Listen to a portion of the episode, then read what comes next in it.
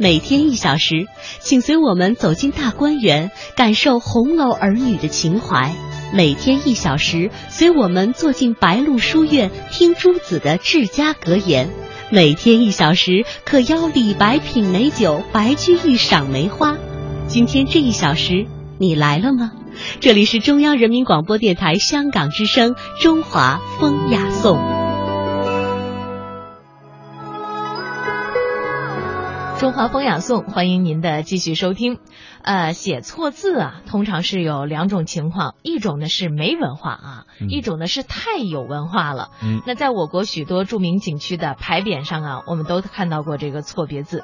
但是这样的字背后呢，还有它的历史典故，错的恰到好处，所以至今呀，也没有人说三道四，板成了一段佳话。哎，所以说有些错字呢，其实是当时写的人故意为之啊，后来呢才被人猜得出来。首先我们要说一说这天下第一错字，很多朋友都到过这个地方，呃，承德的避暑山庄啊，这个避暑山庄这四个大字呢，想必很多人都留下了深刻的印象，但是很少有人看到这个避暑的避字啊，在右半边的这个。呃，毕字的右半旁就是新字新边这个下面啊，多出了一横，多出了这一横呢，这个错字呢是康熙亲笔写的，题于康熙五十年。啊。为什么康熙皇帝多写了这一横呢？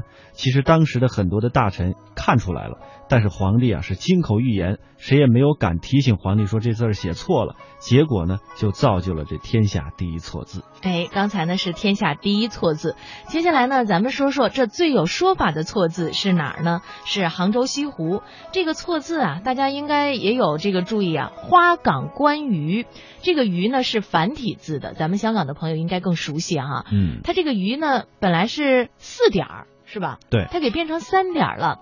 这里边也有一个典故。这个同时呢，还是康熙皇帝的御笔，鱼字少一点呢，人家是有意写错，跟跟那个避暑山庄多了那一横啊，那那那不太是一回事儿哈。嗯，因为康熙他自己呢信佛，有好生之德，题字的时候他就想啊，这个鱼字下面有四个点儿。四点代表火，你看我们一想这个火啊，四个点儿，鱼在火上边烤，这还能活吗？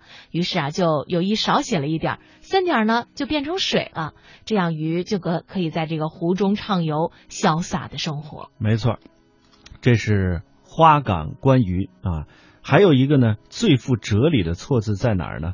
如果您去过这个江苏啊。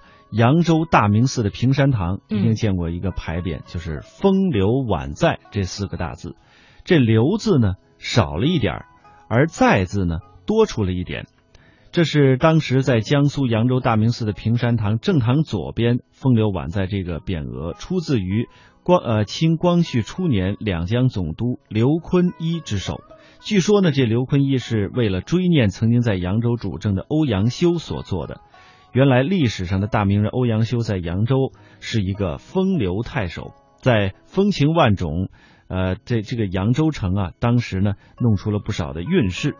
刘坤一呢把“风流宛在”当中的“流”有意的少写了一点，“在”字呢有意的多添了一笔。其实他也是有意而为之的，意思是不言而喻，就是希望少一点风流，多一点实在，也是极富哲理的。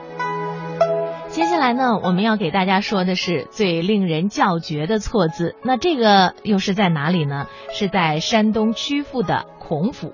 错字呢是这样的啊，它这个有一幅对联儿，对联是呃与国成修，安富尊荣，公府地。那下联呢是同天并老，文章道德圣人家。上联当中的这个富字啊，富贵的富啊，呃上面呢是少了一点儿。我们知道这个“富”字上面是宝盖头嘛，也少了这一点以后就成了秃宝盖了。那下联当中的文章的“章”字呢，下面的一竖一直通到了上面。这个典故呢是这样，原来错字的妙处在于“富”字不出头，意思呢是富贵无头；“章”字下的一竖出头，表示文章通天。这两个错字一下子就体现了孔府这个非常门第的身份。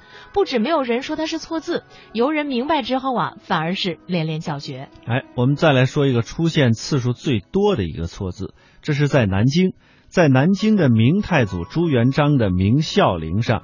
有一个明孝陵的保护碑，这上面的明孝陵写成了这个名字呢，我们都知道左边是日和月组成的啊，但是这个字呢，左边变成了木，变成了木月。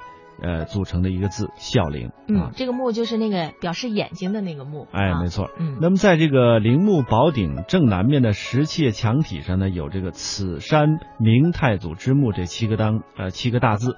这是前者呢是这个著名的书法家武中奇有意而错的，后者呢则是民国初年所题。至于题者叫什么，已经无从考证了。估计呢也是一位精通书法的人。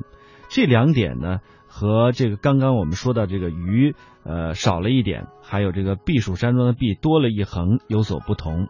那都是皇帝所创作的，具有一些合法性啊。但是这这个字呢，则是非法的。为什么呢？是因为出自于书法家之手，可归结为艺术字或者书法体。这个字其实是很有来历的。东晋大书法家王献之著名的《洛神赋帖》当中啊，就有这个字。在清代呢，把名字。呃，日月变成木月的现象其实也很多。清代的文字狱很厉害，当时的文人在很多场合是不敢直书大明王朝的这个名字的，担心啊，呃，惹祸端。但是呢，又不能绕过这个字，怎么办呢？于是就就把这个日字旁改为了木字旁，意思是睁眼写错字。另外一种说法是相反的，就是用这个木字啊代替日字，是一种智慧，代表一双慧眼的意思。像武侯祠的。呃，这个名良千古其实就是这个用意。明君啊之名，重在能识人，能够体察出一些问题所在，所以他特别注重这个木字旁。而诸葛亮其实正是这样有眼光的人。嗯，刚才我们也说，这个呢是出现次数最多的错字。如果大家呀到内地来旅行的话，还可以去观察一下，就是在成都著名的武侯祠内啊，有一块匾额叫“明良千古”。刚才呢有介绍，其中的这个名字啊也是写成了沐月之名。那新都的宝光寺有“光明世界”匾，上面的这个名字呢也写成了沐月这这个名字。济南市大明湖门牌上的名字同样也是写成了沐月。啊，那接下来呢，我们要说的这个就是最壮观的错字了——山海关。大家有没有到过？天下第一关，这个“地”字啊，我们知道它本来是这个竹字头嘛。对。啊，在这儿呢，它是变成了草字头。这个匾呢，乃是明代书法家萧显所书，其匾长五米多，高一点五米，每个字都是一米多啊，这个特别的大。它是从东向西逐渐增大。那在笔画的处理上呢，把第一的“地”字改写成草字头的“地”，这个笔画就减少了，视觉上的分量就减轻了，让繁体的“官”字笔画凝重粗壮有力，牢牢的压住了似乎将要翘起的城楼西端。这个字呢是楷体，比例相当的遒劲雄厚，和城楼整个浑然一体，给人以大观雄壮平稳之感。堪称古今巨作。嗯，我们再来说一个最刻骨铭心的错字。这个牌匾呢，在西安的碑林。这块匾出自于清代的著名爱国将领禁烟英雄林则徐之手。林则徐呢，成为成名就是因为禁烟，因为禁烟呢，也遭惹了一些祸端，呃，遭到了这个帕战派的诬陷，结果呢，被道光皇帝革职，被重新发往了伊犁效力去赎罪。在道光二十一年，也就是公元一八四一年的七月，林则徐在赴伊犁途经西安的时候，写下了“苟以苟利国家生死以，岂因呃祸福避趋之”这样的诗句，我们大家都很熟悉。那就在写这句诗之前，林则徐来到了碑林，希望从前人的墨迹当中寻找出一点人生的安慰和他前进的动力，于是认认真真写下了“碑林”二字。但是呢，这个“碑林”的“碑”字啊。呃，在右半边少了一小撇儿，有人认为这是他当时心境的自然的流露。因为这杯子上的一撇没了，其实这一撇呢，有人说也寓意着自己丢了乌纱帽的意思。那到底林则徐当时是不是这样想的？其实也无从考证了。接下来我们要说的是最有恩情的错字，这个呢是在天津蓟县的独乐寺。这个错字是报恩院的这个院字啊，我们知道这个右边呢下边是个圆哈，上面那一横给没有了。嗯，当年啊，咸丰皇帝驾临独乐寺，当家的大和尚便想沾个荣耀，请咸丰皇帝为寺内四合院提一个院名。咸丰皇帝呢也没客气，即兴就写下了“报恩院”三个字。但这字儿写好了之后，前咸丰才发现自己献丑了，最后这个“院”字少写了一横，大家都看出来了。但是皇帝写的字，谁敢说是错字呢？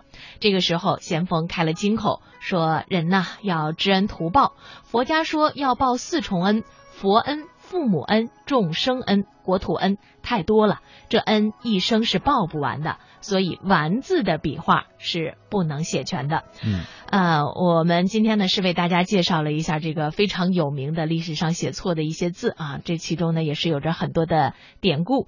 那如果各位下次旅游的时候到这些景点，也可以留心观察一下这些有故事的错字。